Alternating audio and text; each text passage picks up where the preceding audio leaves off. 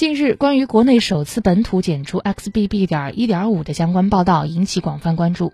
与此同时，多位网友在社交媒体称自己又开始发烧，担心是否复阳。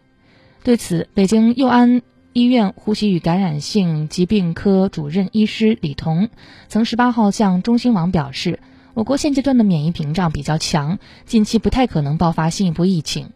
针对网友提到的新一轮发烧现象，他表示，除了少数还没有阳过的人感染新冠，大部分发热病例和新冠都没有关系。李彤曾强调，我国现阶段的免疫屏障比较强，不太可能发生新一波的疫情，仍以散发病例为主。目前新确诊病例主要还是未感染过的人，被完全相同的毒株感染两次的可能性非常小。